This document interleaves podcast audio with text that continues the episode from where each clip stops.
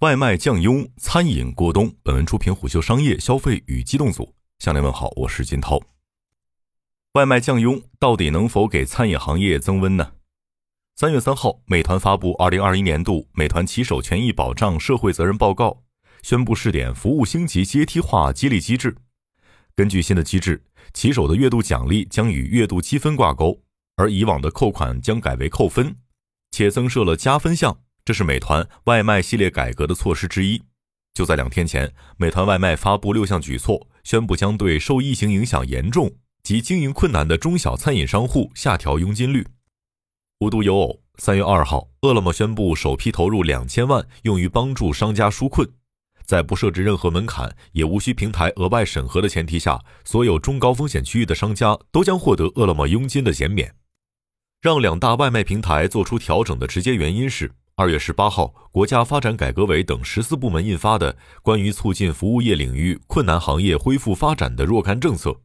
这份文件中，相关部门指出，将引导外卖等互联网平台企业进一步下调餐饮业务商户的服务费标准，降低相关餐饮企业的经营成本，并引导互联网平台企业对疫情中高风险地区所在的县级行政区域内的餐饮企业给予阶段性商户服务费优惠等。受疫情、原料价格高企以及租金红利消失等因素的影响，二零二一年以来，餐饮行业进入了调整期。来自企查查的数据显示，在二零二一年内，吊销或注销的餐饮企业有八十八点五万家，达到疫情以来的峰值。一些餐饮店寄希望于疫情结束后的报复性消费，却未料到疫情反复对经营的持续影响。他们没有倒在疫情最严重的阶段，却倒在了二零二一。租金优惠的消失，进一步加大了餐饮圈的压力。在今年一月，一家知名连锁面馆的负责人告诉虎嗅，在二零二零年，许多点位都有租金减免或补贴；而在二零二一年，这类项目大多取消了。以机场等点位为例，他们的面馆就算因为疫情暂时停业，也需要继续全额缴纳租金。于是，线上化成为了餐饮圈过冬的关键方向。二零二零年以来，连锁餐厅、茶饮以及咖啡领域的头部公司多把线上化作为战略。以奈雪为例，二零一八到二零二零年，他们的线上收入占比从百分之七点五上涨到了百分之六十九点六。星巴克的线上订单量已经在去年达到了疫情前的两倍多。来自于中国餐饮大数据二零二一的研究显示，二零二零年七月之后，餐饮圈线上化提速明显。对部分赛道而言，到了二零二一年，线上化更是成为了不可逆的潮流。而在这股线上化潮流中，外卖平台和基于小程序的商家自建渠道是最为关键的两个引擎。以星巴克为例，在二零二二年旧合约到期之后，星巴克和美团、饿了么重新达成协议，基于两大外卖平台进行到家服务。与此同时，星巴克也通过自己的微信小程序引流，并且贡献线上订单。来自星巴克财报的信息显示，二零二一年星巴克自建渠道的流量增速明显，线上会员已经达到了进入中国市场以来的新峰值。星巴克的模式也是大部分头部餐饮品牌的选择，通过微信小程序自建私域流量池，把线上业务和线上会员体系打通，并且实现基于会员生态的深耕复购。而外卖平台更像是这些头部品牌的场景选项之一。在部分周期内，通过外卖平台获得爆炸式的订单增量。比如，在欧洲杯期间，麦当劳等品牌通过外卖平台获得了大量新订单。这些消费者并非都是线上会员，也不熟悉麦当劳 APP 或者小程序的下单方式。但由于在欧洲杯期间，外卖平台会在首页通过活动、话题或促销拉动看球配餐类消费，麦当劳等快餐获得了红利。但在这些消费周期之外，外卖平台对于大牌连锁餐饮的影响并非不可或缺。一位不愿具名的餐饮连锁品牌合伙人告诉虎嗅：“今天的餐饮圈头部品牌都在深耕私域，他们需要把消费者留存在自己的流量池中，而非平台公域。”一个在2021年出现的新情况是，随着抖音、小红书、B 站等新流量开始对吃这一场景加大资源投入，部分餐饮品牌已经把部分前端投放资源转移到了这些新渠道。上述合伙人直言：“我们原本是投在传统点评类平台，但今天的模式已经改变了。我们会在新流量端投放，形成种草之后，直接在自己的小程序等私域端完成转化。而平台的高佣金正是他们做出上述选择的关键因素。”但是对于头部品牌之外的中小品牌或者单店甚至摊位而言，和外卖平台的博弈能力就大幅下降了。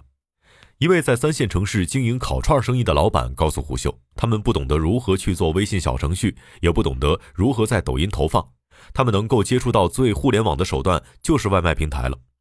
去年，这位老板感到压力重重，因为在疫情后，他们店的生意一直没有恢复到一八一九年的状态。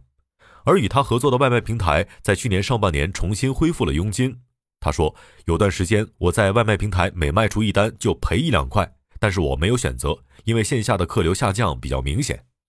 一位在更下沉城市经营小炒生意的老板则表示，他三年前曾在上海某餐饮品牌工作，后来回乡创业。在上海，他所在的公司为了扭转外卖平台依赖症的局面，已经开始搭建数字化团队，甚至还组建了在杭州的直播小组。但是，当他回到老家创业时，他发现自己除了外卖平台几乎没有选择，甚至在这里愿意点外卖的也都是年轻人，而传统消费者依然更乐于线下消费。他描述了一个关键细节：他曾试图在某短视频平台成为创作者，但最终发现视频的覆盖范围是全国性的，无法精准的在他所在的小镇推送。几条片子后，一些远在海口、秦皇岛、米脂的朋友留言跟我聊，但本地的观众反而不多。但是选择外卖平台就意味着要承担极高的佣金压力。他算了笔账，在租金、原料之外，平台佣金是他较大的蚕食利润项。而更严重的问题是，如果想获得更多流量，他就需要投入更多。他说：“像我所在的小镇，疫情影响有限，但这里的客流也有限，你只能依靠外卖平台。但既有的模式下，其实赚不到多少钱。一个隐藏在线上化背后的核心问题是。”如果门店大幅度把订单向外卖平台倾斜，那么堂食单将会受到影响。